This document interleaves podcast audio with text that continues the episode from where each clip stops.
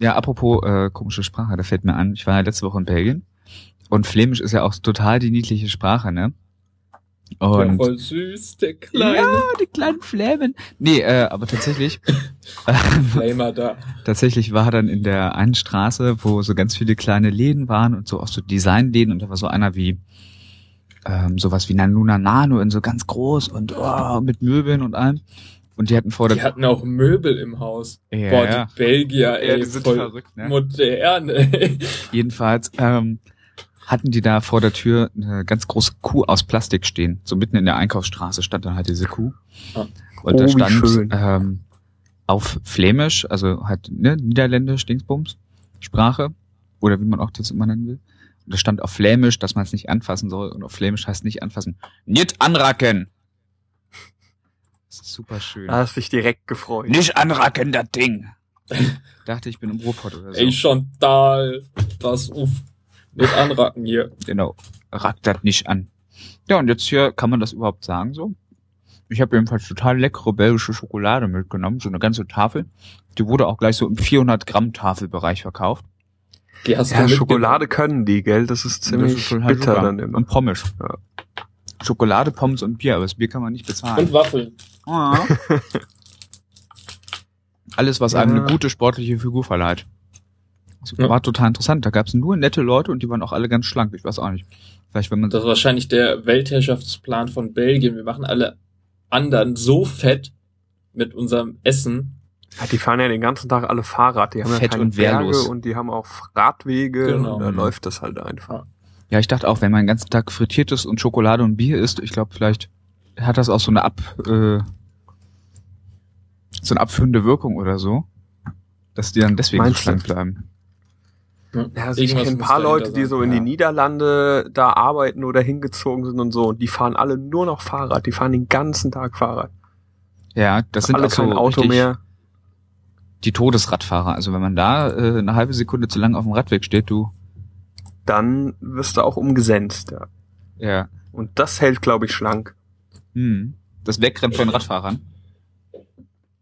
Sowohl als auch das Mhm. Jagen der Fußgänger und das Wegrennen. Das ist eine Win-Win-Situation. Hm. Ja, das klingt gut. Ja, beide bleiben schlank. Hm. Und ich meine, wer zu dick ist, wird dann auch direkt umgesenzt. Was? Dann Was? Ja, in dem Sinne ähm, würde ich sagen, wünschen wir erstmal frohe Weihnachten. Ja, ist ja Merry 24. Christmas. hier. Ja, Feliz 24.12., Navidad. Ne? Was gibt's noch? Ähm, Prost, Mahlzeit. Ich weiß nicht, was sagt man denn sonst so? Merry Tim Tim auf Brasilianisch heißt Prost. Ach so, Okay. okay. Da hinten äh, hört man schon den Weihnachtsmann. Hm. Nicht zu knapp, nicht zu knapp. Er kommt immer näher. Okay. Dann würde ich sagen, hören wir uns jetzt noch die Szene an. Und dann geht's los. Würde ich auch sagen. Here we go.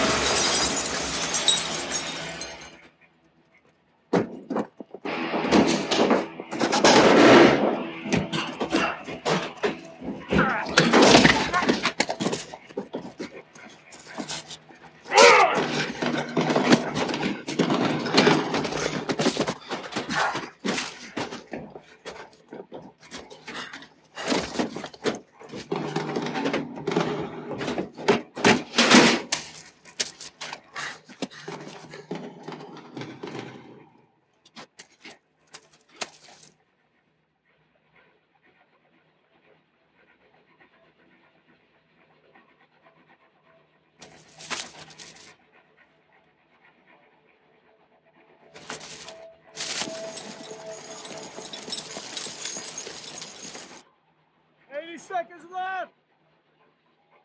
Get back! Get back! Get back! Hey, Slick, see that shit coming out of their ears? They can't fucking hear you. Cool it.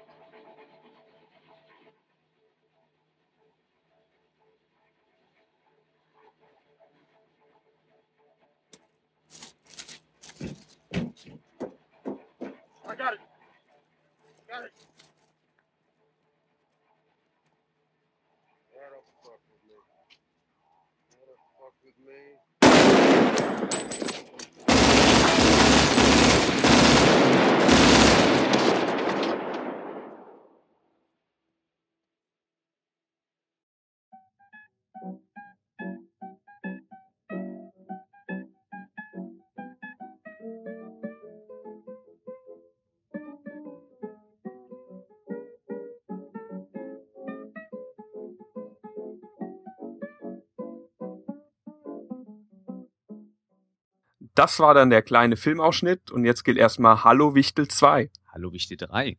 Hallo Wichtel 1. Hallo Zuhörer. Hallo liebe Zuhörerinnen. Ja, willkommen bei unserer Folge Spätfilm. Diesmal in etwas anderer Variation. Ein bisschen weihnachtlicher, glaube ich auch, ne? Ja, Bisschen weihnachtlicher, mit Essen, ohne Frau, aber dafür zu dritt. Ja. genau. Ja, heute besprechen wir den Film Heat aus dem Jahre 1995. Ein Klassiker. Genau, und wie das so immer bei uns ist, werden wir- jetzt den Film in fünf Sätzen zusammenfassen. Und das macht Wichtel 1, würde ich sagen. Ja, ich, wenn er, wenn er das hinkriegen sollte. Also, Okay, Satz also eins. Wichtel 1 probiert das mal. Satz eins. Der Film, Sa ja, Satz 1. Wir haben El Pacino, der ist der gute Cop, der allerdings auch so ein bisschen verrückt ist. Satz 2. Wir haben Robert De Niro, den Bösewicht, der Supergangster. Satz 3. Alle Hauptfiguren, alle Nebenfiguren haben irgendwie Beziehungen mit irgendwelchen Frauen. Am Ende zerbricht das eh alles. Man muss das sich also nicht weiter merken. Satz vier. Satz 4. Natürlich gibt es Riesenjagden, Verfolgungsjagden, Straßenschlachten und äh, Intrigen. Satz 4. Am Ende gibt es den großen Satz Showdown zwischen? El Pacino. Oh, Satz 5. Am Ende gibt es den großen Showdown zwischen El Pacino und Robert De Niro. Ich glaube, das. Hab ich was vergessen, Wichtel 2 und 3? Ja, also so, äh, worauf es hinausläuft. Äh, So Kleinigkeiten aus dem Plot. Schon, ja, Ja, quasi ja, den aber ich denke, das war Plot Nebenhandlung. vergessen. Ach so, ja. Hm. Soll ich nochmal versuchen? Ja, du hast jetzt noch Ja, probierst du auch nochmal. Satz eins. Okay, Satz 1. Al Pacino und Robert De Niro können sich nicht gut leiden. Satz Satz 2. Al Pacino ist der gute Cop und Robert De Niro ist der böse Gangsterboss. Satz drei. Satz 3. Ähm, die ganze Zeit wird rumgeballert, sich gegenseitig überfallen und verfolgt. Satz vier. Satz 4. Irgendwann treffen diese beiden sich richtig. Äh, nein, halt mal nochmal.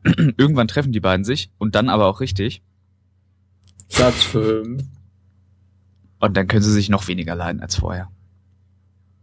Das war ein Und. Hm. Egal, das zählt. Möchtest du nochmal Wichtel 3? Ja, ich kann das auch mal versuchen. Alles klar. Also, Satz 1. Neil, gespielt von El Pacino, ist ein Gangster, der nicht mehr in den Knast will. Doch dann geht ein Coup schief. Satz zwei. Satz 2.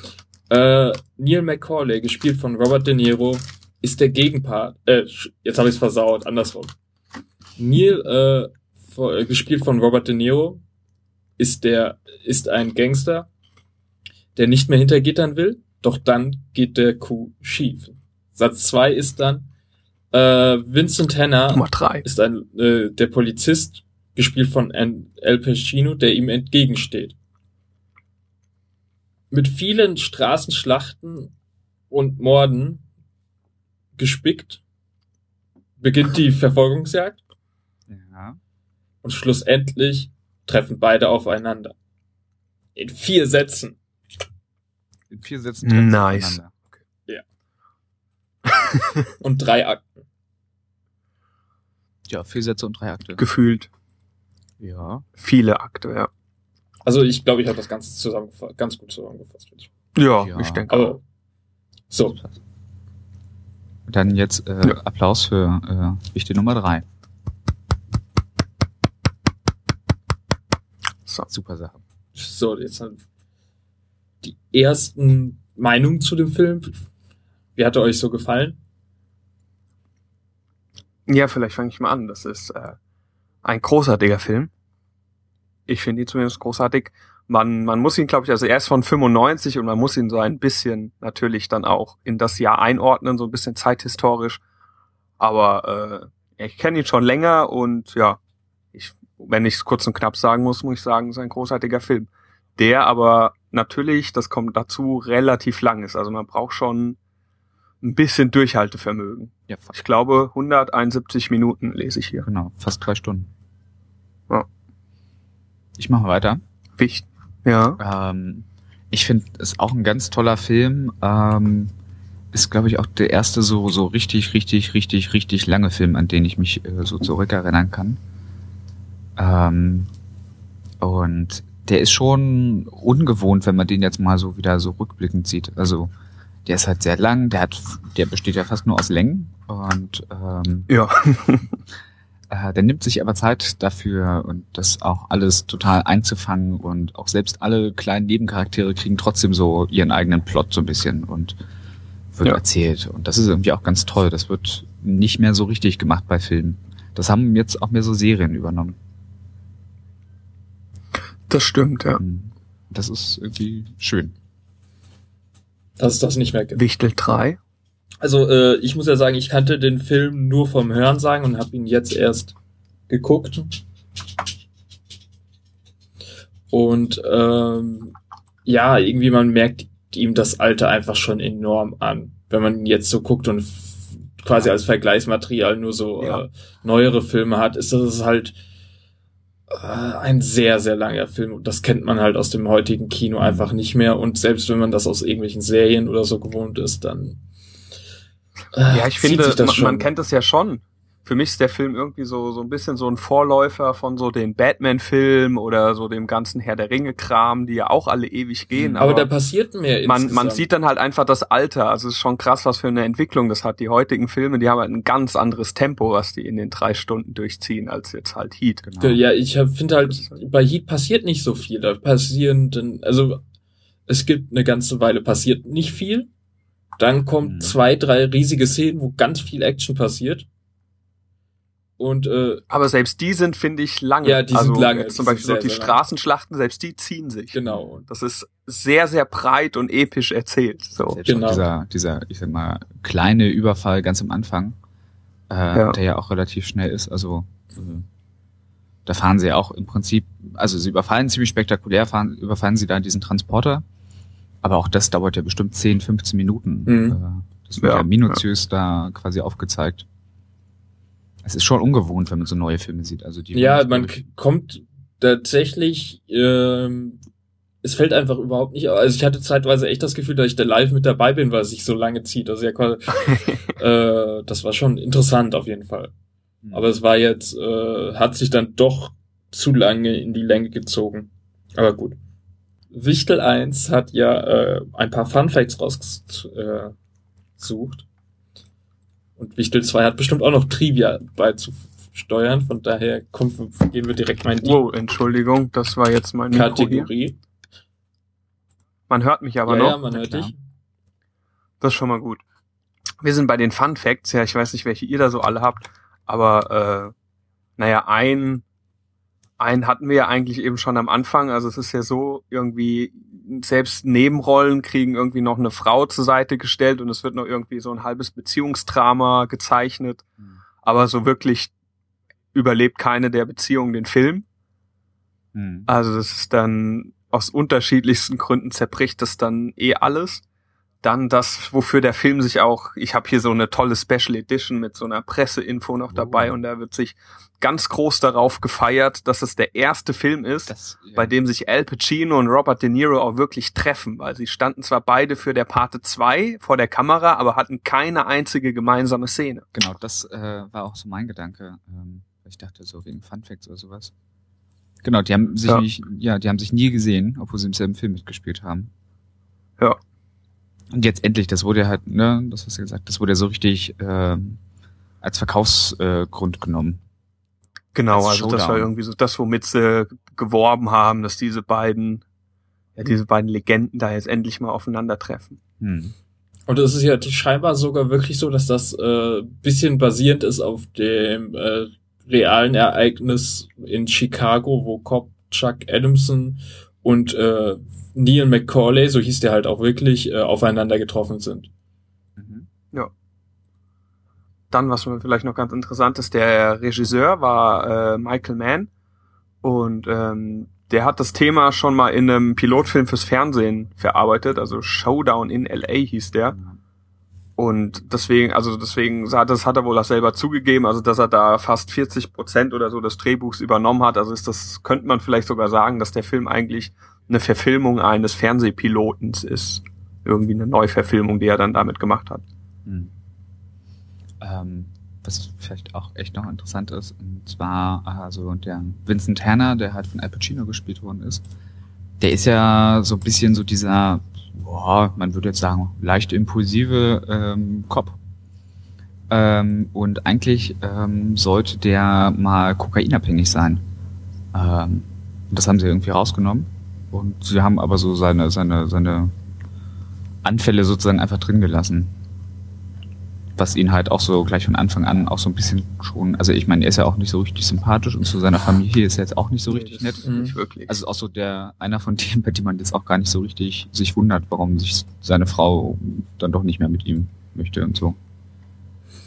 Ja, ich habe nochmal geguckt. Peter, du sagst, das ist eine Serie. Auf IMDb steht tatsächlich äh, LA Takedown. Ist ein TV-Movie, also kein Film jetzt direkt. Ach so, also nur, nur ein Fernsehfilm. Genau, ein Fernsehfilm mit 97 Minuten. Ah, okay. Und interessanterweise spielt auch der äh, einer der Schauspieler äh, aus dem Film in äh, Heat wieder mit drin. Hm. Das heißt, er, er hat quasi diesen Film zweimal gemacht, so ein bisschen. Jetzt muss man das eigentlich nochmal vergleichen, ob er auch die gleichen Dialoge spricht. Dann wäre er ja ziemlich Nee, er günstig an spielt zwei Gagen unterschiedliche Rollen. Ah, okay. Ja. aber wo wir da vielleicht gerade sind, dann kann man vielleicht auch noch sagen, also man hebt jetzt so äh, Al Pacino und Robert De Niro hervor, aber der Film ist ja bis in die Nebenrollen ziemlich krass besetzt. Also das Hm. ist eigentlich so das, was ich auch immer mit dem Film verbinde, dass da jede Menge Leute in irgendwelchen Nebenrollen sind, die ansonsten ganze Filme als Hauptrolle alleine füllen. Mhm. Ja, also ich meine, wo wir schon vorhin über Batman gesprochen haben, also Val Kilmer in einer wichtigen Hauptrolle. Ja. Ähm, ja, dann halt noch John Vogt. Ähm, wer ist denn auch noch sehr wichtig? Tom Sizemore, den man ja auch aus den Tarantino-Filmen auch kennt durchaus. Mm, Ja, genau. auch ganz, ganz, ganz wichtig, äh, Natalie Nett- Portman. Ja. Da noch sogar sehr jung. Ähm, ich weiß gar nicht, war das vor? Ich glaube, das oder war der das zweite nach Film Leon? von ihr, oder? Das Ich guck grad, ich glaube, das war nach, genau, das war ein Jahr nach Leon. Genau, also zweiter Film. Ah. Und ja, das könnten wir jetzt noch äh, stundenlang quasi so weiter. Ja, Tom Sizemore ist noch ziemlich bekannt durch Filme wie äh, Private äh, James Ryan oder Black Hawk Down oder Natural Born Killers, da kennt man ihn ja auch raus. Hm. Ähm, William Fichtner, ja. Fichtner, wie man noch mal ihn aussprechen will. Danny, wie heißt er? Danny Drexel? Spricht man den so aus? Mhm. Aus Machete, wahrscheinlich auch den meisten. Ja. Spätestens da bekannt und der spielt ja auch in jede Menge. Also wenn man sich da in irgendeine Nebenrolle klickt und sich da mal durch die Mhm. Filmografie bei Wikipedia Mhm. durchscrollt, das ist schon beachtlich. Apropos Machete, äh, Danny Trejo spielt ja auch mit. Ganz am Anfang. Der fährt doch den. Was fährt denn Den der? meinte ich doch gerade. Das haben wir doch Wird gesagt. nicht Drexel ausgesprochen? Nee, Trejo. Im Übrigen Trejo, heißt seine Schauspielrolle genauso wie sein, er mit Nachnamen heißt. Er ist doch der ewige. Auch der musste er ist doch der so ewige. Sidekick. Ähm, Machete war doch sein erster, seine erste Hauptrolle. Okay. Hm. Ja. Jo. Ja. Was, was haben wir noch als, ähm, fällt euch noch was auf? So, eins. Der Film wurde in Mhm. 65 äh, verschiedenen äh, ähm, Ja. verschiedenen Orten gedreht. Alle so um äh, Los Angeles rum. Hm. Das ist schon relativ viel. Aber nicht in dem Studio, ne? Mm, Also so eine Soundbox hatten sie nicht dafür genommen. Genau. Das ist doch so ein, sonst so ein Studio, wo Mhm. man so Innensachen eigentlich nochmal extra dreht. Ja, äh, was ich noch gelesen habe, dass die ganzen Schauspieler, die haben halt wirklich ähm, Power Weapons Training steht auf IMDb. Also die hatten tatsächlich auch äh, Polizeitraining, um da Okay. mit klarzukommen. Hm. Das haben sie auch eigentlich ganz gut. Äh, also, das war durchaus schon auch eine halbwegs authentische Polizeiarbeit. Hm. Finde ich. Ja, das stimmt. Ja. Sie schießen vielleicht ein bisschen schlecht. Ja, gut. Das kann ich nicht beurteilen, wie das in der Realität ist. Aber Ähm, also es wurden übrigens, ähm, es gab mal ähm, 2003 gab es mal in Kolumbien einen Überfall auf einen Geldtransporter und da haben sie tatsächlich genau diese gleiche Taktik benutzt. Da hat die BBC einen Artikel zugeschrieben und da haben sie aber nur 350.000 Dollar in Cash geklaut. Ich lese gerade, Keanu Reeves war, äh, hätte beinahe mitgespielt. okay. Also ich lese hier noch auch noch ein kleiner Fun Fact. In Heat gibt es nahezu 70 Sprechrollen. Wow. Also das ist ja auch schon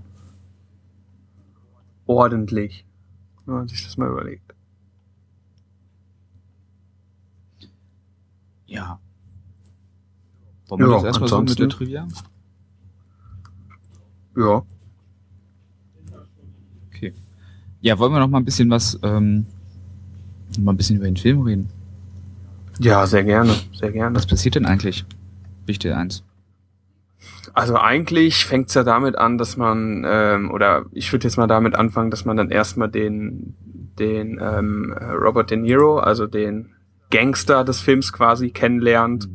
Und das ja, das hatten wir ja vorhin eben auch schon angesprochen. Das wird gezeigt mit so einem kleinen Überfall auf so einen äh, Geldtransporter. Und ähm, da ist eben auch schon Teil seines Teams dabei, die dann auch wichtige Nebenrollen im weiteren Film ausfüllen oder ja, Hauptrollen. ist so schwer, das irgendwie Neben- und Hauptrollen aufzuteilen. Ist ja eigentlich jeder eine Hauptrolle. Irgendwie schon, ja. Ist ja auch genug Zeit, das alles zu erzählen. Und eigentlich, ähm, ja, da wird er halt direkt eingeführt und man sieht, wie skrupellos er agiert, aber wie genau getimed er eben auch vorgeht und ja, es, es sterben dann eben am Ende, wir, wir spo ja, wir spoilern ja, was das Zeug hält. Genau. Also ähm, am Ende sterben dann eben auch alle Wachmänner, die diesen Transporter bewachen und das ist aber alles eben exakt ausgeklügelt bis auf die Flucht und sie timen das alles und ja, es ist eben eigentlich der perfekte Raubüberfall, den er dann da begeht. Wobei das mit den Wachmännern ja in dem Fall nicht geplant war, weil bei ihm einfach Nee, das war jemand nicht auslastet. Genau. aber danach rastet er ja dann im Endeffekt auch aus. Also wenn es mal nicht so geht, wie er das plant, dann zieht er da ja dann auch direkt die Konsequenzen. Das Also demjenigen, der das zu verantworten hat, gereicht es ja dann nicht unbedingt zum Vorteil. Ja. Mhm. Ja, halt das mit diesem Ausbruch, das ist ja das, äh, wobei dann schmeißen sie ihn ja auch raus eigentlich und versuchen ihn, wollen ihn ja eigentlich auch umbringen. Den Typen Genau. auf dem Parkplatz und dann entkommt er leider und Genau, dann kommt da irgendwie eine Polizeistreife, gell, und Ja. dann müssen sie mal kurz weggucken und dann, ist er weg. dann ist schon zu spät, ja. Aber sie sehen sich ja später nochmal wieder. Mit Sp- Genau. Man sieht sich immer zweimal im Leben. Ja, und spätestens, wenn man jemanden in seinem Hotelzimmer überfällt. Dann, ja. Ja, und danach lernt man eigentlich dann noch den Vincent Hanna kennen, den, äh, El, äh, den El Pacino, doch. Hm. Ja. Und ja, der ist halt so der, ja, vielleicht kann man sagen, der perfekte Polizist. Also er ist so ganz akribisch und man, man sieht eben direkt, dass, dass er was kann und es kommt auch im ganzen Film raus. Also er hat da immer den Überblick und er ist der Einzige, der auch irgendwie mit Robert De Niro so mithalten kann und so am schnellsten dahinter kommt, was da gerade eigentlich abgeht und was er plant. Hm. Und ja, man sieht aber auch eben direkt am Anfang, dass sein restliches Leben halt vielleicht nicht ganz so geordnet ist, dass also familiär dann nicht so gut aussieht. Das stimmt, er hat ja ganz schön Stress mit, äh, mit allem, was aber auch eigentlich an ihm liegt. Also er ist schon auch so ziemlich der Bad Cop und äh, hält sich auch Ja, ganz schön ja. für wichtig dafür und ja, tut mir leid, dass ich jetzt hier zu spät komme und ein ziemliches Arschloch bin, aber wir hatten da drei Leichen. Na gut, er arbeitet auch im Morddezernat, also irgendwie. äh, nee, wie heißt denn Dezernat? Nee, es ist nicht Mord, das ist äh, doch, ne? Nee, was ist das denn? Äh, es ist Habt ihr Raub- und Morddezernat. Okay, doch, Raub und Mord, ja. Und also ich meine, er ist da schon ganz schön, Wikipedia sagt das. Ja. ganz schön fies unterwegs. Also. Und ja. anlegen würde ich mich nicht mit ihm wollen. Ja, Nee, das nicht. Das nicht. na, auf jeden Fall hat Ja, und dann, man tierisch große Gewaltdarstellungen. Hm. So Das ist vielleicht auch mit so Schusswaffengebrauch. Es gibt doch eigentlich auch mal diese, ja, sie beschönigen nichts. diese berühmte Filmregel, dass man eigentlich nicht den, der schießt und den, äh, der erschossen wird, zusammen zeigt. Das passiert auch in dem Film noch relativ häufig. Dass die da tatsächlich äh, in ein Bild zusammen sind. Ähm, Das Mhm, würde man ja. jetzt heute auch nicht mehr so machen. Also, auch wenn Filme durchaus brutaler sind, ähm, heute mittlerweile. Aber dass man das quasi so als, als Money Shot äh, so zusammen zeigt, wie äh, Täter und Opfer in einem Bild sind und sich gegenseitig niederknallen, das gibt's auch nicht mehr. Ja. Finde ich interessant, Ja, weil irgendwie- ähm, Michael Mann hat ja auch fast mehr als, also zumindest mehr als die Hälfte der Kameraarbeit selber gemacht. Ah, okay. Mhm. Noch ein Fun Fact. Genau, also genau, also Michael Mann, dem ist das ganz wichtig, dass seine Filme halt seine Filme sind. Und der ist deswegen auch so ein bisschen Autorenfilmer, also weil er halt auch einen Großteil der Kamera übernimmt in seinen Filmen. Ja. Und deswegen finde ich das auch ein bisschen interessant, dass er das dann halt auch so mit, mit eingebaut hat. Ja. Wobei ich nicht weiß, ob das jetzt vielleicht auch einfach ist, weil der Cutter das halt irgendwie auch nett fand. Also das ist ja auch, Mhm. kommt ja immer drauf an, wer wie, was, wo das geschnitten hat. Ah, ja, klar. Ja, ja okay. Ähm, Findet ja, dann kann man vielleicht noch weiter erzählen, so auf, auf den Weg zu den nächsten Raubzügen, die sie dann so planen. Dann, glaube ich, kennen, lernen sie sich ja so beide mehr oder weniger schon kennen. Also der Al Pacino macht sich dann ja auf die auf die Suche nach ihm und Robert De Niro lässt sich da natürlich nicht so leicht kriegen, sondern durchschaut das auch immer relativ schnell.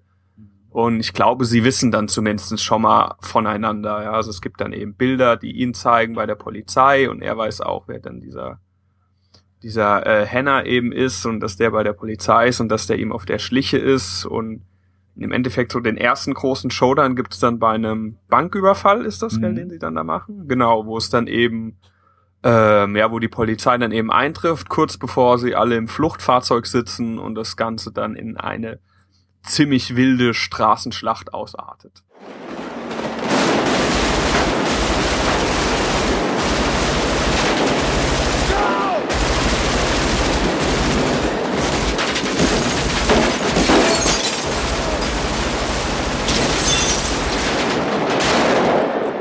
Die dann auch, wo wir dann eigentlich wieder beim Thema sind, sehr, sehr brutal gezeichnet ist. Also die schießen da alles zusammen. Also die haben jetzt auch keine Pistolen dabei, sondern die laufen dann schon alle mit Sturmgewehren durch die Ja, das fand ich auch sehr äh, Ja. beängstigend, wenn man Sowohl- sich vorstellt, man könnte ja. Ja. auch irgendwie als Zuschauer Pech haben, dabei zu sein.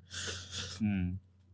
Also, Ja, was ich halt an der Szene auch so krass finde, ist, es gibt ja keine Musik und nichts, sondern das ist ja nur Stille und dann dröhnen da diese ganze Zeit diese M16 oder was das ist Mhm. durch das Bild. Also das ist ja auch irgendwie so eine wahnsinnige Lärmkulisse und also ich meine, die ja- schießen da im Endeffekt einen kompletten Straßenzug zu Brei. Also das ist ja der Wahnsinn. Also schon dieses Sounddesign halt, dass sie halt da durchaus auch einfach drauf verzichten hat. Wie gesagt, die haben das ja an, an Schauplätzen gedreht. Also die haben da nicht gesagt, okay, wir drehen jetzt unsere Ballerszene, die drehen wir jetzt irgendwo im Studio, sondern halt wirklich Mhm. Straße, Straße Ja. abgesperrt, zu Klump geschossen und wieder aufgebaut. Ich will gar nicht Ja. wissen, wie viele Autos und so da. Äh, das will ich auch nicht wissen. Hm. Oh, äh, mir fällt gerade noch ein Fun Fact ein. Ähm, weil doch Val Kilmer erwähnt hat. Und zwar äh, 1995 wurde ja auch Batman Forever gedreht. Ähm, und Ja. eigentlich ähm, sollte, wo er mitspielt, den Batman. Wo, wo genau, noch so wo Val. Kilmer halt Batman spielt. Oh Gott, Val Kilmer ist Batman, was verraten. Oh. Spoiler. nein! Nein. ähm, aber hier wird ja gespoilert ohne Ende. Nee, und zwar eigentlich sollte Ja. ähm, Keanu Reeves die Rolle übernehmen. Ja, das hatte ich ja erzählt.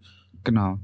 Und ähm, Ja, dann war sozusagen als optionaler Schauspieler war dann halt Carsten Norgard, Nörgard ähm, in der Auswahl.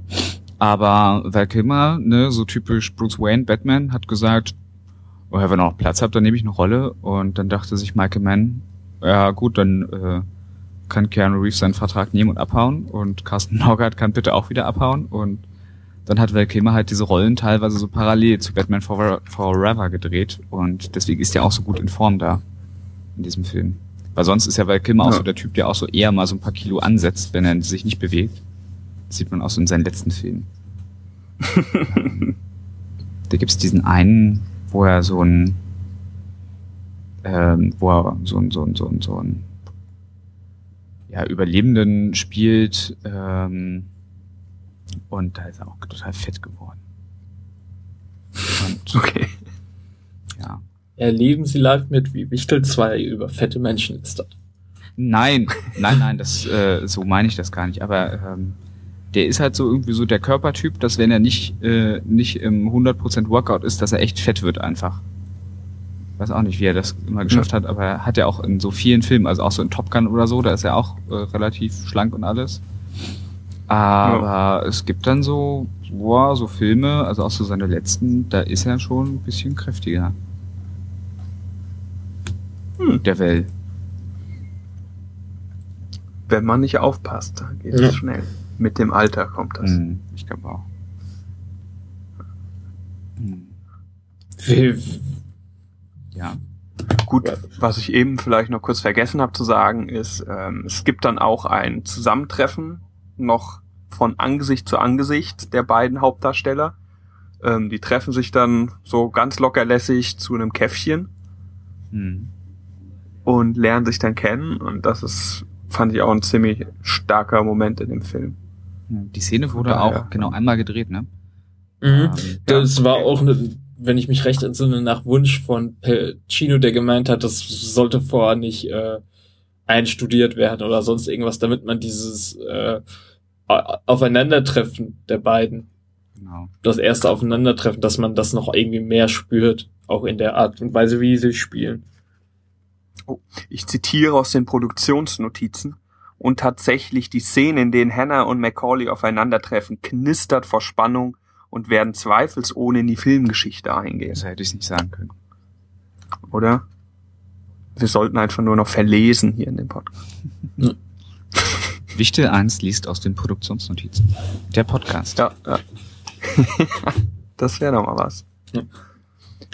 Ja, ähm, was muss man noch sagen, storytechnisch? Ähm, wir waren bei der Straßenschlacht. Mhm. Und ähm, obwohl sie große Waffen haben und lange schießen, endet es dann eher 1 zu 0 für die Polizei am Ende, würde ich sagen. Das stimmt. Dann ähm, der Chris, der Val Kilmer, der von Val Kilmer gespielt wird, wird schwer verletzt, schwer angeschossen. Mhm. Und ich glaube auch Al Pacino kriegt eine ab, Mm, oder? War das ja, ja. ja.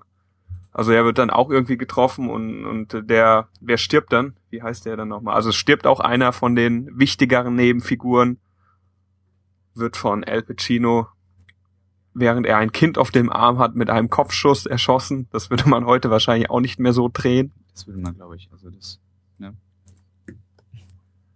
Ich glaube, das sind so Sachen, die macht man heute nicht mehr in Hollywood. Das war. Ja, der hat schon ziemlich heftige Aufnahmen. Also es gibt auch so Ja. ein paar Filmszenen, also es gibt vor allem eine Filmszene, ähm, die auch so durch so ein durch so Gemälde inspiriert sind. Also ähm, da gibt's diese eine Szene, wo doch ähm, Al Pacino da an diesem Hotelfenster so rausguckt. Das ist eigentlich ein Gemälde von, oh, warte mal, das habe ich mir hier aufgeschrieben. Das ist eigentlich ein Gemälde von Alex äh, Colville. Ah nee, Robert De Niro steht am Fenster, Entschuldigung. Äh, der guckt da aus, aus diesem Fenster von seinem Haus so leicht angelehnt aus diesem Fenster. Ähm, Ja. Und das ist halt ein Bild, das heißt ähm, Pacific von Alex äh, Colville ist das. Fällt mir gerade noch so trivialmäßig ein. Also allgemein finde ich dafür, dass das so ein alter Film ist und eigentlich ja nur ein Kopffilm oder ein Polizistenfilm, wie man es jetzt auch irgendwie nennen will, ist da Ja. schon echt viel Action so im Vergleich und viel Gewalt. geht richtig, Ja, da wird richtig vom Leder gezogen, du. Ja. Ähm, Ich meine, mittlerweile ist man das gewöhnt, aber dann sind das auch weniger so die Polizistenfilme oder so, dann sind das Mhm. irgendwelche Thriller oder einfach nur Actionfilme.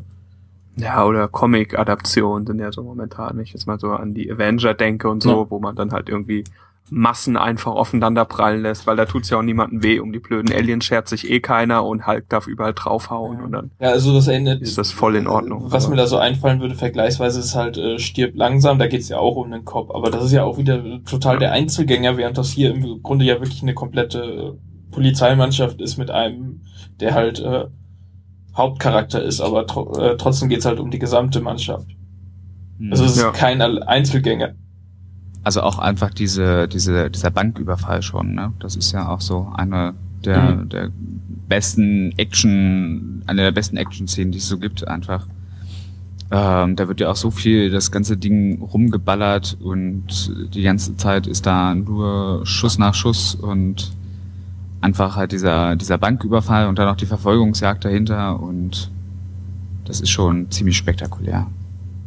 Ich glaube, Heat ist auch einer der wenigen Filme, wo auch darauf geachtet wird, dass, dass die Hauptdarsteller nicht unendlich, also dass sie nicht irgendwie tausend Schuss im Magazin haben, Mhm. sondern die müssen halt auch mal zwischendurch, ne, die ballern das Ding leer Stimmt, und laden nach. Die sind ständig am Nachladen. Ja. äh, das gibt's auch kaum. Also ich meine, wenn man sich jetzt mal so irgendwie so moderne Actionfilme, ähm, ich habe irgendwann mal, ähm, ich gucke mir manchmal so Comic-Verfilmungen an, äh, da gibt's von vom Punisher gibt's so einen, den, den mehr oder weniger inoffiziellen zweiten Teil, der ist Punisher Warzone und der der ist auch so wie er klingt. Also der Punisher läuft da so ein, so ein Gebäude lang und äh, metzelt alles nieder mit seinen Knarren, die es gibt und der hat auch keine Ahnung. Äh, der muss da schon irgendwelche Munitionsrucksäcke dabei haben. Gut versteckt natürlich unter seinem Mantel. Aber ähm, da wird da geschossen ohne Ende, bis er dann irgendwann mal, weil es gerade, weil es halt gerade in die Szene passt, nachladen muss. Ja. Aber auch erst dann. Aber auch erst dann. Also da wird bei Heat schon drauf gedacht, achtet, dass die halt irgendwie, na, also sonst ist es ja auch mal so in so Filmen, ne, dann der Böse schießt halt ewig la äh, oder der Böse muss immer nachladen und der Gute hat 1000 Schuss. Das ist auch so bei Stück langsam ist das doch auch so. Ja. Der kann, Ja, da ist er halt auch allein, der hat auch wenig Zeit zum Nachladen. ja, ach so, meinst du, das ist, wenn man halt alleine ist, dann muss man nicht so oft nachladen. Richtig, ja, weil ansonsten hast du ja einen Nachteil, weißt du. Ach so, ist, ja gut. ja. Das muss man wieder kompensieren. Hm. Das wird sein. Also das wäre meine Theorie dahinter. Also sie haben halt schon drauf geachtet, dass halt irgendwie so diese ganzen Action-Szenen, dass die auch irgendwo nachvollziehbar und echt wirken. Und das haben sie auch schon Ja. hinbekommen. Also es sind schon ganz schön heftige Teile. Ja, das stimmt. Ja. Ja, aber dann auch, um vielleicht direkt in der, in der Story weiterzugehen, das ist ja dann noch so, ähm, ja, sie fliehen dann und dann gibt's ja noch so eine kleine, so eine kleine ähm, Verratsszene mit der, das ist doch die Freundin vom, ist das die Freundin oder Frau von Ich Wellenheimer? glaube, das ist die Freundin. Nee, das ist seine, die Freundin, seine oder? Frau, die doch mit ihm zusammen wohnt. Das Kind Frau. haben sie doch zusammen. Genau, und die wird dann ja von der Polizei da irgendwie mehr oder weniger zur Kooperation gezwungen und dann stellen sie ihn fast und dann kommt er aber doch. Und dann geht beim, beim Henna, beim El Pacino ja noch die komplette Familie, also das war ja das, was wir als Fun Fact am Anfang hatten, da geht ja dann alles richtig vor die Hunde, also irgendwie mit seiner Frau zerschreitet er sich dann da ja endgültig und seine Tochter begeht dann noch einen Suizidversuch. Und also das ist auch auch so ist es ja so psychologisch geht da ja noch wahnsinnig was ab dann irgendwie. Hm. Also es geht ja zerbricht ja nicht nur irgendwie, sondern es geht ja alles dann richtig kaputt am Ende. Ja, aber obwohl so viele Frauenfiguren da mitspielen, wird, werden nur zwei von drei äh, Bechtel-Regeln äh, erfüllt, wenn ich mich recht entsinne. Hm. Äh, Also es sind auf jeden Fall mehr als zwei Frauen drin im Film. Und sie reden miteinander, aber ich glaube, sie reden, wenn sie dann miteinander reden, äh, die Über zwei Männer. Frauen, genau, dann reden sie doch über den Ring, den sie doch von dem Mann bekommen hat, ne? Mm, ja. Nicht so? Irgendwie so. Ja. Ja. Aber, ähm, wobei ich aber finde, dass, na gut, also halt die Frauen sind halt auch alle neb Nebencharaktere, also die tragenden Charaktere sind ja schon die Männer in dem Film auch. Ja, auf jeden Fall. Schon allein durch die beiden Hauptfiguren. Und ich meine, die Gangster sind ja auch komplett männlich unterwegs und die Mhm. Polizisten auch. Das sind ja, wenn, dann sind es halt nur die Partnerinnen. Ja, also das haben Also sie ich meine, im Endeffekt, ja, es ist ja, also ich meine, es ist ja jetzt keine, keine Frau irgendwie wirklich am Hauptplot beteiligt, oder? Die sind dann immer nur, in den ganzen Nebengeschichten mit den einzelnen Darstellern mit Das drin. ist aber auch so bei so, so ich sag nicht, nicht direkt, ja, so bei so Cop-Movies und so diesen Heist-Banküberfall, Überfallsfilm, ist das aber auch erst Ja. so eine neuere Sache, dass da Frauen mitmachen. Ne? Also mir fällt jetzt auch eigentlich nur der hier das Remake vom Italian Job ein von 2003 mit, Ja. ähm, mit Charlize Theron, Charlize Theron, wie sie Mhm. heißt. Ähm, das, wo dann halt auch eine, eine Frau wirklich auch der Hauptcharakter ist. Ansonsten. Ja, ich guck auch gerade und überleg gerade, aber ja. Sieht mau aus. Also irgendwie, das ist so ein Es bisschen. muss mal jemand so einen Polizeithriller nur mit Frauen drehen. Das wird mal Zeit. Wird mal Zeit, ja. Allgemein stellt ich mir die Frage, ob heutzutage überhaupt diese Polizeifilme überhaupt noch so in sind in der Form, wie sie jetzt in Heat gezogen werden. Also mit Stirbt langsam, klar, hat gab es jetzt vor längerer Zeit den vierten oder fünften Teil. Mhm. Aber äh, das ist ja auch eher wieder so ein eher so Stil Rambo als Stil Heat. Ja. Also ich glaube, im Allgemeinen gibt es jetzt weniger so äh, Filme im Sinne von Heat. Ja, es ist ja auch. Also ich glaube, das Problem ist ja auch so, der klassische Banküberfall stirbt ja auch irgendwie langsam aus. Also ich meine, das ist ja nur noch selten, dass jetzt da irgendwie wirklich so eine Gruppe so eine Bank überfällt und da die Milliarden aus dem Tresor rausschleppt, weil die sind ja meistens gar nicht mehr an den Banken. Also es läuft ja alles dann eher über online irgendwie über Tricksereien und über Hacken und so und darüber Filme zu machen ist natürlich immer besonders müßig. Also Mhm. Ich muss da immer an, an den neuesten James Bond, an Skyfall denken, wo sie dann versucht haben, das ganze Gehacke dann irgendwie so darzustellen, indem sie einfach einen Bildschirm voller wirrer Linien gezeichnet haben, an denen er dann mit seinen Händen so lang rumfuhrwerkt, bis er den Code geknackt hat. Und ich weiß nicht, das funktioniert irgendwie einfach nicht richtig. Mhm. Da, das haben sie noch nicht so raus, wie man das so in der modernen Zeit machen könnte. Ich finde, das ist ziemlich cool bei diesen ganzen Spionagefilmen und so. Wenn ich jetzt mal so an den, an die neueren Bourne-Filme denke oder so, da funktioniert das echt ganz cool. Oder die Mission Impossible, wo sie dann immer ihre ganzen Technikspielereien haben. Mhm. Aber ansonsten, ich glaube, so der klassische, wir haben hier eine Bande von sechs Bösen und hier zwei Cops und dann überfallen sie so lang Banken, bis der eine den anderen erwischt. Das ist, glaube ich, einfach. Ja, das gibt's jetzt Nicht nicht, mehr mehr, so. so. häufig. Also Ja. mir fällt jetzt auch so spontan auch nur so ähm, ja, also so, so Polizeifilme gibt's gar nicht mehr so richtig. Also das ist jetzt halt irgendwie mehr so ein Seriending geworden, ne? So CSI und sowas kennt Ja. ja jeder und Genau, ja. ähm, aber so Dann als sind es aber auch immer mehr so Mordermittlungen. Genau, oder? das ist jetzt immer nicht direkt- Es passiert irgendein Verbrechen und dann wird es halt aufgeklärt in Mhm. 60 Minuten. Genau. Punkt. Also so richtig, ähm, ja. Ich glaube, so richtig gibt's das nicht mehr. Also der letzte Nee, Polizeifilm, überleg der auch mir so anfällt überhaupt. Das ist hier diese Verfilmung von 21 Jump Street von 2012 mit Jonah Hill und Channing Tatum in der Hauptrolle. Das ist eine Verfilmung, ähm, die naja, so 20 Jahre nachdem die letzte, also mehr als 20 Jahre nachdem halt ähm, die Serie vorbei ist und in der Serie hatte damals Johnny Depp so sein Debüt gehabt.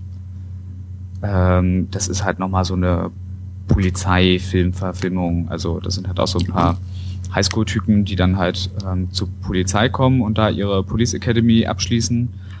Und danach äh, kommt die halt in so eine Einheit, ähm, wo sie sich als Schüler ausgeben sollen und das ist auch mehr so Undercover-Dingsbums.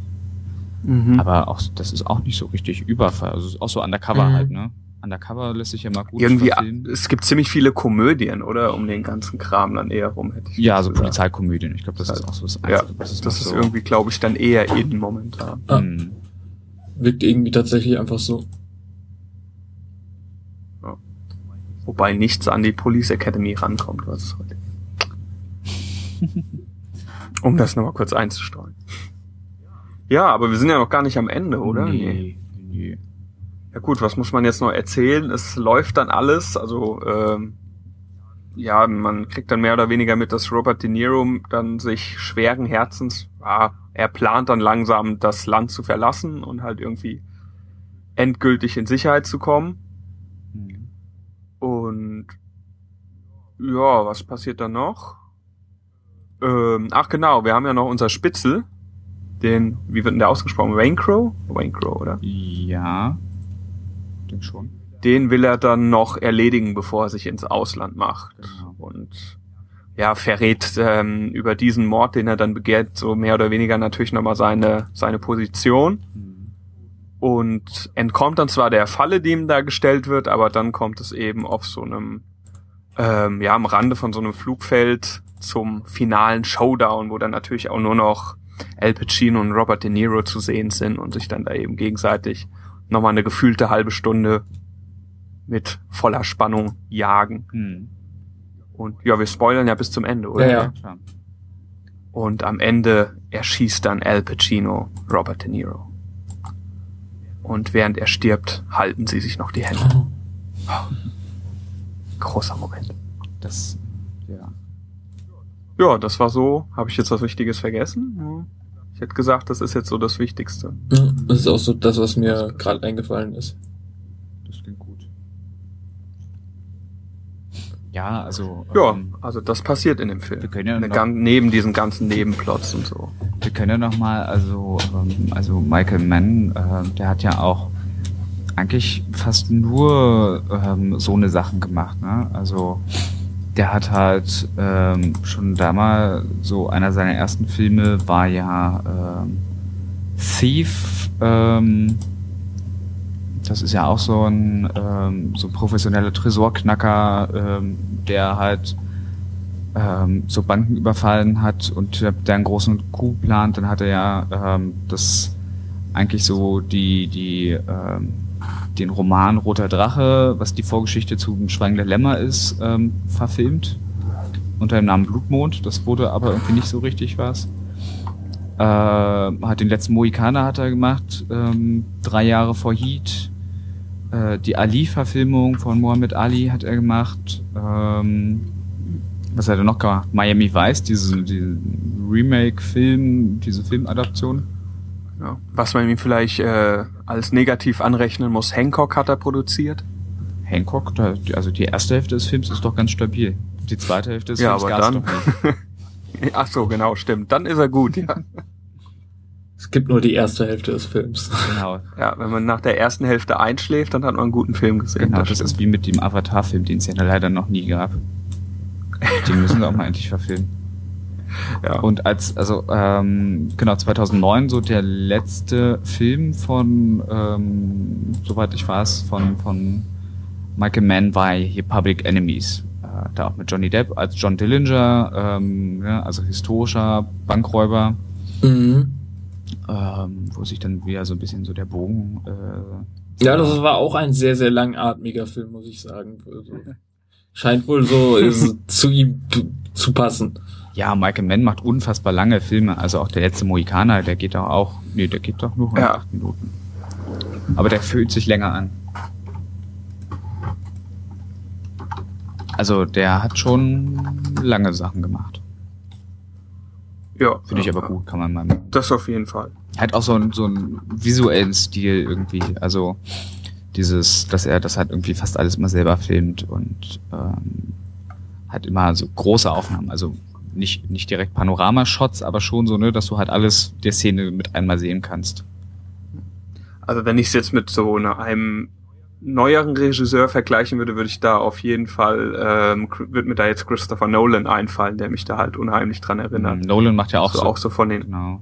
Auch richtig lange Filme und so epische große Bilder und lässt sich auch mal Zeit, um da irgendwie Charaktere zu zeichnen. Genau, wo du halt nicht, ne, du hast dann halt nicht so viele Nahaufnahmen, aber halt Ja, ähm, diese, diese großen Bilder einfach mal, ne, die auf, Ja. ja gut, vor allem Nolan, der produziert halt ja auch eigentlich nur noch für, also seitdem er Batman gemacht hat, äh, da produziert er nur noch Filme für große Leinwände, für, für IMAX. ja, Ja. Und ich glaube, würde äh, Mann jetzt auch mal wieder irgendwie einen Film machen, macht er jetzt eigentlich gerade einen Film? Ich weiß das gerade gar nicht. Mhm. Also das letzte, was auf Wikipedia stand, war dieses, äh, diese Serie Luck, wo er wohl irgendwie eine Mhm. Folge gedreht hat. nix. Naja, Aber das war Er schon macht- 2011. Ach so. Ja, ich habe auch gerade gelesen, aber da spielt Dustin Hoffman. genau, der hat hier mm, einen Hackerfilm, äh, plant er doch gerade. Ah, okay. Ähm, oder mit, wo, wo es halt dagegen darum geht, dass Amerikaner und Chinesen gegen Hacker irgendwie äh, kämpfen wollen. Ähm, der kommt irgendwie 2015 raus. Äh, mit Chris Oh, Hemsworth und Viola Davis und ja. Also ich meine allein schon mit Chris Hemsworth, der ja auch sich gerade vergolden lässt. ja, der kann mittlerweile auch alles spielen und jede Gage nehmen, glaube ich. Mhm. Bin ich auch mal gespannt. Also vor allem, dass jetzt Michael Mann halt mal wieder einen Film macht, bin ich echt mal gespannt, wie der ähm, visuell wird. Also ob er das durchhält, dass er so langsam bleibt. Und äh, Na, vor allem jetzt Ja. so in letzter Zeit hast du halt wirklich selten langsame äh, Serien, äh, Filme. hm. Ja, Selbst ja, bei das ist Serien ja- ist, also- es schon weniger so, dass die langsam, in dem Maße langsam erzählt wurden, werden, wie sie jetzt in Heat erzählt. Hm. Vor allem auch von der Kameraarbeit ist ja bestimmt äh, interessant, weil es ist ja, ich meine, ich hoffe, dass der Peak da schon rum ist, aber es ist ja eine Zeit lang total modern gewesen, diese Shaky Cams und und Mhm. pro Minute möglichst viele Schnitte und wer am meisten Schnitte pro Minute unterkriegt, kriegt dann den Oscar für die beste Kameraarbeit. Also das war ja, Ja. oh, also furchtbar, wenn ich da an den, welcher James Bond waren das? Und Der letzte war das, glaube ich. äh, ja, der letzte war der Skyfall, der war wieder besser. Der Quantum Trost war Mhm. das genau, der davor. Hm. Oder auch der, den einen Born-Film haben sie ja damit auch komplett kaputt gemacht. Also da kriegst du ja nichts mehr mit. Also ich zumindest nicht. Vielleicht bin ich da auch einfach. Ach, du meinst diesen nicht schnell den, den, den Spin-off Born? nee, den da, den letzten der, der Trilogie. Ach so, den meinst du, okay. Da sind die auch die ganze Zeit mit so shaky Cams und mit total schnellen Schnitten. Also du, in jeder Actionsequenz hast du eigentlich überhaupt keinen Überblick mehr, worum es gerade geht. Hm. Ach so, ich dachte. Weil nur noch hin und her geschnitten wird und du siehst das, was passiert, aber du weißt halt dann erst am Ende, wer noch steht. Hm, Ach so. Weil irgendwie kriegst du es währenddessen nicht Ich dachte, also du ich meinst zumindest. das, äh, das, das Born-Vermächtnis, weil da ist ja dann, da wird ja dann, ist ja Jeremy Renner dann ja die Hauptrolle. Genau, den fand ich Ja, wiederum der ganz gut. ist Also, dann halt wieder so wie die ersten beiden halt, ne? So Genau, ja. Und Ja, genau. Nee, das war dann der dritte der Trilogie. Wie, das war die Verschwörung, kann es sein? Genau. Die, nee, das, Ja, das, das dritte ist Nee, das die Ultimatum. Dann. ist die Verschwörung Dann, dann meinte ich den. Ja. Genau, Ich Teil grad, 4 Dann war... meinte ich den dritten. Die, das Vermächtnis. Genau, ja. Das für mich. Ich lese gerade wieder die Born-Bücher. Die sind total gut, kann ich empfehlen. Ja, Mhm, das sind dann echt gute, vielleicht das auch sind mal echt lesen. gute Bücher, aber Weil- es sind halt viele Bücher, ne? Also äh, das sind Ja, mal ähm, gucken. boah, ich weiß gar nicht, fünf, sechs, sieben, acht Bücher. Ah, cool. Dann alle um Jason Bourne oder ist das dann auch so drumherum wie bei dem Film, dass sie dann irgendwann mit einem Vermächtnis weitermachen oder ist das also ich habe nur die ersten beiden gelesen, deswegen, also ich habe mir die jetzt mal alle geholt. Ja, Ähm, nächstes Jahr erscheint der nächste. Also es gibt jetzt eins, zwei, drei, vier, fünf, sechs und der siebte erscheint jetzt nächstes Jahr. cool. Vermächtnis, Betrug, Attentat, Intrige, Duell, Befehl und Verrat. Und die sind schon alle so mehr oder weniger halt um ihn gedreht, aber halt auch um dieses Born-Projekt und so. Und da wird dann halt mehr drauf Ja. eingegangen. Oh, klingt ganz gut. Hm? Alles klar. Ah, kommt direkt auf die Wunschliste, ich sehe das schon. Hilft ja nix. Muss man machen, ne? Ja. ja, noch elf verfügbar bei Amazon. Kommt direkt auf die Wunschliste. So, egal, zurück. Ähm, Was gibt's noch zu sagen? Ja, ähm, fällt euch noch so ein Film ein, der so ähnlich ist wie Heat? Schwierig, schwierig. Ideen, Vorschläge? Das ist tatsächlich gar nicht so einfach. Was ist denn ähnlich episch? Hm. Also, ich hätte gesagt, die, die modernen Pendants dazu sind dann wirklich die, ähm, die Nolan Batman-Filme und so. Ansonsten, ähm, vielleicht auch so ein, so ein alter Schinken, der ewig dauert, aber mit, ja, das halt nur, wäre vielleicht ähm, Blade Runner. Meinst du jetzt von, von, der, von den Bildern her? Oder? Von den Bildern her, ja, und der sich auch, wo das alles sehr, sehr genau und sehr lang gezeichnet ist, aber es ist natürlich dann eher schon wieder Science Fiction. Na, ich finde auch, die Batman-Filme an sich holen ihre Faszination von was anderem her. Außer vielleicht so der letzte, Ja. der ist schon wieder sehr, sehr physisch. Aber vor allem der zweite und der erste sind doch eher mehr Richtung, ähm, schwierig zu beschreiben, so bisschen unnaturell. Ja, also ich meine, der, er- also Ja. mal, mal kurz, also die Batman-Filme sind halt, also der erste, das ist halt eine, eine Filmadaption von Batman Year One. Ähm, halt das erste Jahr von Batman. Das wird ja relativ genau abgehandelt. Also Ja. ähm, er kommt, er geht ins Exil, kommt aus dem Exil zurück. Das haben sie noch mit reingenommen, weil ne? Äh, also Batman Year One Ja. beginnt damit, dass er eigentlich wiederkommt aus dem Exil und dann beschließt, ich bin Batman und jetzt gibt's hier, jetzt geht's los. Jetzt gibt's Stress. Ähm, der zweite Film ähm, ist, oh Gott, was ist denn der zweite Film? Der zweite Film, was war denn das überhaupt? Worum ging's im zweiten Teil? The Dark Knight. Dark Heath Knight, Ledger. Ähm, oh Gott, das war's. Das ist, ich glaube, das ist sogar Der tatsächlich Joker. einfach The Dark Knight äh, zusammengefasst, der erste und der zweite, die Bücher. Okay. Und ähm, der dritte ist eigentlich nur Nightfall. Das ist auch eine Buchserie, wo es darum geht, dass halt Batman, äh, dass halt Bruce Wayne die Wirbelsäule gebrochen wird von, äh, ne? Ja. Ähm, und der ist, zumindest wenn man die Comics kennt, halt auch totaler Bockmist, weil da so viel rausgenommen wird und da wird, da wird Bane halt so als, naja, als so der, der doofe Hau drauf äh, dargestellt. Und dabei plant Bane das so ganz lange. Also so Bane hat so eigentlich so ganz viele Untergebene, die er so auf Batman losschickt, weil er halt weiß, dass Batman dann doch wendiger ist und ne, und ein bisschen mehr Technik hat und alles. Und er Ja. macht den so richtig mürbe, so dass er dann einen ganz kurzen, ganz heftigen Kampf hat, um ihn dann halt fertig zu machen. Und dann schmeißt er ihn auch nicht in den Knast, sondern er lässt ihn da halt eigentlich in der Gosse liegen und übernimmt dann sozusagen, Bane übernimmt dann halt die Stadt, wie auch jetzt im Film. Und Batman geht dann äh, über diverse Umwege ins Exil, um sich seine Wirbelsäule wieder richten zu lassen und alles. Und währenddessen geht noch ganz viel bittere Action ab, die komplett weggelassen worden ist im Film. Aber so viel dazu, darum geht's jetzt auch gar nicht. Ja, ich fand, äh, Ja. um dann nochmal drauf zu kommen, ich fand den halt dadurch, dass die Gewalt und die Darstellung alle ziemlich physisch waren und jetzt nicht irgendwie technisch. Ah, okay, ja gut. ja, okay. Und so, Was mir vielleicht gerade noch eingefallen ist, wäre, was man noch vergleichen könnte, wäre der Film Auf der Flucht. Ja, Das ist ja so Harrison Ford und Tommy Lee Jones, die sich da halt Mhm. irgendwie den ganzen Film lang jagen. Also ich glaube, der ist insgesamt nicht so episch, aber so diese, dass du irgendwie zwei Stars hast, die sich irgendwie den ganzen Film lang hinterherjagen, das ist ja eigentlich auch und vom Alter her passt der ja, dürfte der, ich weiß nicht von wann der ist, auch ungefähr Mhm. passen. Äh, Oh, der ist wesentlich neuer. Ach, nee, nicht. 98, okay. Also es passt auch ungefähr. Hm. Also, ich, Also wer das jetzt besonders cool fand, zwei so Hollywood-Größen dabei zuzugucken, wie die sich da gegenseitig belauern und jagen, für Mhm. den wäre das vielleicht noch was was. mir gerade bei Jeremy Renner, wo wir gerade bei Born waren, noch einfällt, äh, neuerer Film, den habe ich völlig verdrängt, aber der ist auch echt gut. Neuerer Film mit Banküberfall ähm, ist der auch so ähnlich wie, also so, in, in, ne, mach jetzt, um jetzt mal hieß jetzt nicht, äh, aber der so ähnlich ist, ist auch mit Jeremy, Jeremy Renner und mit Ben Affleck äh, The Town. Wo sie doch Okay, gar wo nicht. sie in, in Boston äh, Banken überfallen und die verkleiden sich dann immer so als alte Nonnen und so. Und der ist, Okay. der ist auch tatsächlich echt gut, der Film. Sollte man mal gucken, Mhm. oder wie? Ja, den kann ich definitiv empfehlen. Und halt vielleicht noch einfach mit Robert De Niro hier ähm, der Ronin, der Film von 98. Oh, stimmt, ja.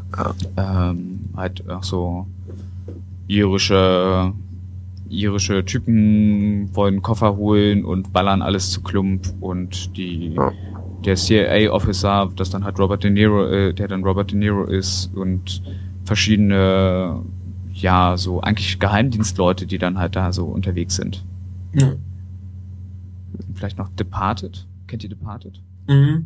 Großartig, ja, stimmt. Ähm, auch der ist von Martin. das ist halt auch dadurch, dass das ein Scorsese, Scorsese, ja. gell? Ja. Ja, dadurch hat er natürlich auch ziemlich coole mit Bilder. Matt Damon und DiCaprio, der ist auch so ein bisschen so. Und Ja. Mark Wahlberg und Jack Nicholson und Ja. Martin Sheen.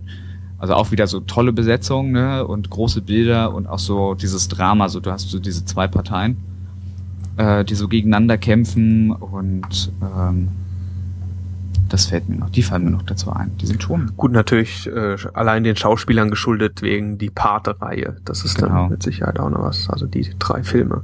Im Genau. zweiten, wo sie dann ja auch eben beide Ja. mitspielen, aber nie in der gleichen Szene. Achso, zum Paten Das vielleicht einfach noch wegen Robert De Niro äh, auch ähm, hier The Goodfellas. Ja, ja, stimmt. Oh, das ist ewig her, ich den geguckt. Also halt einfach so diese ganzen Mafia-Banküberfall-Filme. Ja, Ähm, so. die funktionieren Gab es ja in den 90ern, glaube ich, mehr als man zählen kann von. Das ist ja, auf jeden Fall. Also ich glaube, also gefühlt bestanden fast komplett die 90er für mich aus diesem Film. ja. Äh, Das war aber auch so ein. Ja, irgendwie, wo jetzt jeder Schauspieler, der was auf sich hält, irgendwie, irgendwie in so einem Superheldenfilm mal mitspielen muss, war, glaube ich, in den 90ern, da hat halt jeder irgendwie in so einem Mafia-Polizeifilm mal mitgespielt. Mhm. Aber die gibt's jetzt kaum noch, ne? Ja, wenn, nee, Ich meinte, das war vielleicht mehr so ein, so ein, so ein. Das war halt, die 90er waren halt so die Zeit für diese Filme. Einfach, also so wie jetzt halt so die Zeit der ja. Superheldenfilme ist und das vielleicht auch so in zehn Jahren wieder einfach vorbei sein wird. Leider. Ich nehme an, dass das dann so ist. Ja, weil die Technik auch einfach mitwächst. Ich würde Früher, vor, äh, no, äh, vorher ging das mit diesen ganzen Riesenschlachten und lange Filme vielleicht auch gar nicht so gut. Und mittlerweile heute kann man halt ohne Probleme so einen Superheldenfilm mit super Spezialeffekten machen. Er Ja, bietet klar, ja. sich so Genres halt an und dann ist auch äh, Heat oder so halt nicht mehr so äh, interessant Mhm. an sich. Ja, Ich wollte gerade sagen, das sind ja auch so ja aber ich denke, das wird sich auch irgendwann wieder verlaufen. Ja, auf Ja. jeden Fall. Auch die Superheldenfilme. Das waren ja auch so die letzten Filme, die auch so, ich sag mal so, noch mit minimalsten, also eigentlich vor allem, also außer diese Krimi-Filme, das waren so die letzten Filme, die man noch so komplett ohne Spezialeffekte drehen konnte, also ohne digitale Effekte. Da kam Ja, das ja so langsam auf, das dass man, man ja angefangen hat, so digitale Effekte reinzubringen in die Filme. Und diese, das sind ja, ich sag mal, die sind ja so richtig oldschool. Also die hätte man auch in den 70ern schon drehen können, wenn man die Schauspieler und das, die Zeit und das Geld dafür gehabt hätte. Äh, die würden ja genauso funktionieren. Ja. Ja. Und wenn man sich die Klamotten aus den 90ern anguckt, hätte das auch geklappt. Ähm, ja. also, ne, das war ja noch so komplette analoge Filme eigentlich. Ähm, Ja. Ja, ich glaube, gut. das ist so ein bisschen. ich glaube, das war's, oder? Meinst du? Ja. Ist, ist die Luft raus? Ich Ich weiß auch nicht. so ziemlich Hast genau du Hast du noch was? Ich weiß nicht, habe ich noch was? Lass noch mal ein bisschen Luft rein. Ah, noch mal ein bisschen Luft rein. Na, was ja auch immer noch mal hier bei uns gerne gemacht wird, ähm, habt ihr noch so filmische Zitate vielleicht? Also ich habe ja vorhin schon das mit diesem Bild gebracht, dieses Bildzitat. Ähm, fällt euch da noch was an? Da, das trifft mich unvorbereitet. Oh. Ja. Zwischen die Beine. Zack. Zack, bam. Ja. Ähm, Nee, also so. ich glaube, Heat ist bestimmt, also weil Heat ist halt der Polizeifilm. Ähm, da gibt's garantiert so wie halt, äh, ich sag mal, wie Top Gun halt der, ne, der Pilotenfilm ist, ist Heat halt der Po- Polizeiüberfallfilm. Ja. Äh, also auf jeden Fall Referenzen gibt's auf den ohne Ende, aber ich glaube, der hat selber gar nicht so viel gemacht, ne? Nee, ich glaube auch, das war einfach. Das war halt, davon geht das halt aus. Hm. Also, den muss man halt kennen, um den Rest zu verstehen. Hm. Also ich denke, ja, ich wollte gerade sagen, also ich glaube schon, dass Heat auch dadurch so ein bisschen raussteht, weil Heat so relativ versucht hat, auch für sich alleine zu stehen. Also ne, so gar nicht so viel Sachen zitieren, sondern einfach machen. Der ist halt ziemlich so straightforward, ne? Halt auch durchaus durch die Ja. Bilder auch so ein bisschen provozierend. Ne? Also da wird dann halt auch mal gezeigt, wie jemand erschossen wird. Da wird dann jemand mit einem Kind auf dem Arm erschossen. Was auch alles nicht ganz unproblematisch ist einfach. Also die sind ja schon, der ist schon ziemlich brutal. Ja, klar. Was kann ich, was hat denn der für ein Rating? Ist das, ist der noch ab 16? Der ist ab 16. Ja, Ja, gut, also was ich habe, ist ab 16. Ja. Wenn der heute rauskommen würde, der wäre garantiert ab 18. Also, Ja. Aber da wird man den auch ganz anders machen mit der Zeit. hm. Wahrscheinlich, ja. ja, also würde man Heat heute ja, ich drehen, denke der auch, wäre das halb so lang. einfach so Szenen. Mit Sicherheit, ja. Den würde so momentan, glaube ich, keine Produktionsgesellschaft mehr oder kein Verleih mehr ins Kino bringen. Mhm. Das ist So, Wichtel ein. Ich glaube, der Äh. käme auch heute gar nicht mehr an. Wenn du den heute ins Kino bringen würdest, wäre der den Leuten viel zu langweilig. Hm. Also ich glaube, den musst du schon immer vor so einem zeithistorischen Hintergrund noch irgendwo sehen. Ja. So, Wichtel 1. Zahl zwischen 1 und Ja. 100. Jetzt geht's ins Ja, Eingemachte. Ja, ja, ja. Ähm, Also dadurch, dass er nicht mehr ganz so frisch ist und, und dann doch Sachen hat, die man heute wahrscheinlich besser oder anders lösen würde, ähm, trotzdem aber halt einfach ein genialer Film, bestens besetzt bis in die kleinste Nebenrolle. Ich gebe eine 95. Oh, Heftig. das ist schon gut. Was, was, also 95 ist ja nicht ganz 100. Was, warum nicht ganz 100? Genau. Ähm, weil er eben einfach ein paar Jahre auf dem Buckel hat und deswegen nicht mehr so ganz dem Stand dem dessen entspricht, was man heute halt macht. Ja, gut, aber das kannst du im Film ja Das auch also das, was nicht mich vorwerfen. Also findest du, dass Heat mit der Zeit schlechter geworden ist? Nein, aber ähm, die ähm, die Filmindustrie ist halt besser geworden im Erzählen Ah, dieser okay. Geschichten. Und deswegen am heutigen Film, also an dem Standard gemessen, den ich heute an einem Film anlege, sind halt einfach ein paar Sachen, die dadurch, die dadurch halt schlechter sind. Aber ich ziehe mir ja nur fünf Punkte ab. Also ansonsten, ich finde find die Story spannend. Jetzt weiß man natürlich schon, wie es ausgeht. Trotzdem spannend. Ich finde die ganzen Gefechte und Straßenschlachten sind ziemlich gut inszeniert. Er ist halt einfach so gut besetzt wie kaum anderer Film, den ich kenne. Und ja, ich lasse die 95 stehen. Okay. Wichtel 2. Hm, Ich finde schwer. Also ich finde nicht, dass Heat jetzt schlechter geworden ist mit der Zeit. Also ne, das auch nicht. Ähm, ich weiß, also definitiv würde man ihn heute so nicht mehr drehen.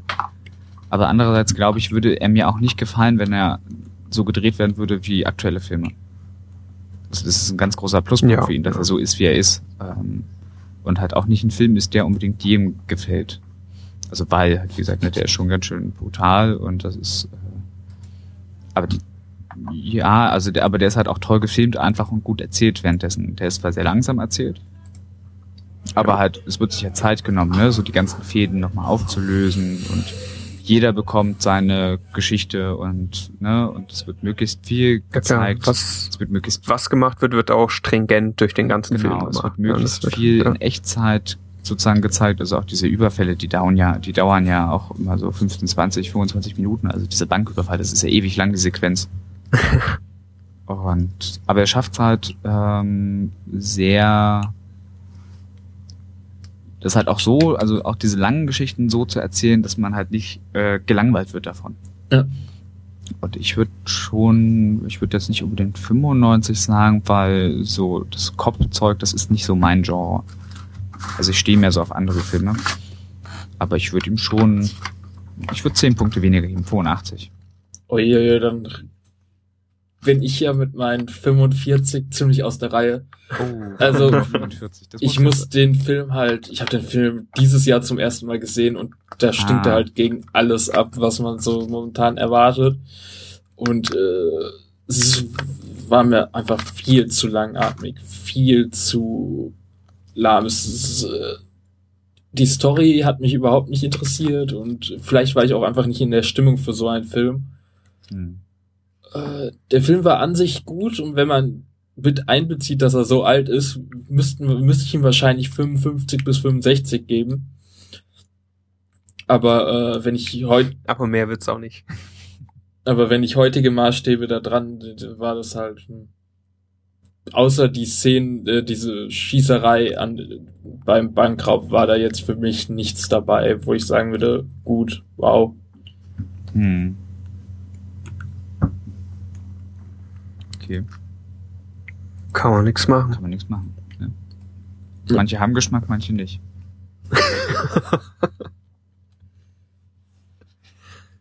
Ja. Ja, Ja, habt ihr sonst noch irgendwelche ähm, Heist-Movies, die ihr loswerden wollen würdet? Loswerden wollt? Nee, momentan eigentlich nicht. ich auch nicht. Okay. Ist das denn so ein Genre, was euch gefällt? Also, ich meine, guckt ihr sonst so eine Filme oder? Naja, wie du schon ganz richtig gesagt hast, gibt's die ja eigentlich im moderneren Stil gar nicht mehr so unbedingt. Also, Also als Komödie, also. Ich bin- ich bin zum Beispiel auch ein großer Stirb langsam Fan, aber dann gucke ich da eigentlich auch nur die alten Filme. Ja, ich meine, die neuen sind eigentlich filmisch gesehen zwar schon besser gemacht, weil halt einfach schneller erzählt, Mhm. bessere Actionsequenzen und so. Aber das will ich gar nicht von denen. Da will ich dann irgendwie die alten gucken. Das ist, Hm. Also ich muss auch sagen, das ist ganz komisch. ich, ich Also, mag schon so Heist-Movies, aber ich mag mehr die, wo nicht, also wo jetzt nicht so viel geballert wird. okay. Ähm, also ich zum Beispiel hier The Italian Job ist total super geil. Ähm, weil da, da wird ja auch nicht so viel gemacht. Der alte oder der, der das Remake Beide. dann? Was guckst beide du toll. Beide? Ja, ich meine, der alte ist einer der ersten Hackerfilme, die haben sich da. Ja. Der, das ist halt ein uralter Film. Ich weiß gar nicht von wann der ist. Ist der aus den 60ern? Boah, das weiß ich nicht. Welcher? Der alte Italian Job. Müsste ich gucken. Keine Ahnung. Ähm, na egal. Also jedenfalls der. Red du weiter, ich google. Äh, achso, der Original Italian Job ist von 69 und das ist schon ein Film, also 1969 und die besorgen sich in dem Film einen Hacker, dass er die Ampeln umschaltet für die, dass sie dann durch die Stadt, Stadt kommen und sowas. Das ist schon ziemlich äh, visionär irgendwie. Und ähm, den, den neuen mag ich auch sehr gern, aber ich mag, bin ein großer Fan von diesen, äh, Guy Ritchie hat so ganz viele so eine ähm, Filme gemacht. Also der hat hier dieses Bube, Dame, König Gras, äh, Snatch, Mhm. Revolver und Rock'n'Roller gemacht. Was auch so ziemlich coole so eine Überfallfilme sind, wo aber jetzt nicht so viel so direkte Die greifbare sich Action selber nicht so hundertprozentig ernst Genau, aber die sind halt auch lustig dabei. so. Aber so ernste, Ja, ja, ja. da fällt mir jetzt The Town ein, den fand ich auch ziemlich gut. So als nochmal, um nochmal ein paar Filme reinzuschmeißen, die man sich angucken kann, Ja. wenn einem Heat gut gefällt. Ja. Tja.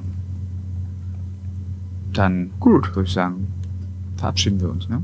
haben wir uns durchgewichtelt, Durchgewichtet. oder? Hat sich ausgewichtet. Hat Quasi. sich ausgewichtelt, genau. Dann würde ich sagen, dann wünschen wir hiermit ähm, Paula und Daniel noch frohe Weihnachten.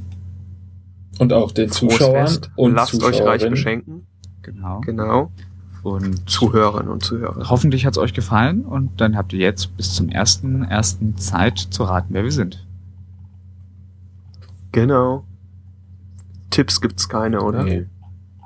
Gut. Dann macht's gut. Tschüss. Ciao. Ciao.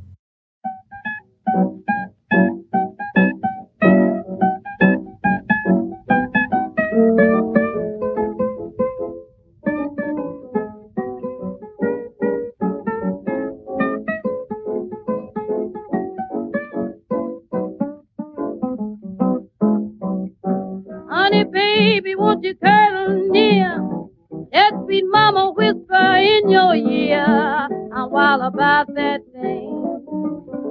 It makes me laugh and sing. Give it to me, Papa. I'm wild about that thing. Do it easy,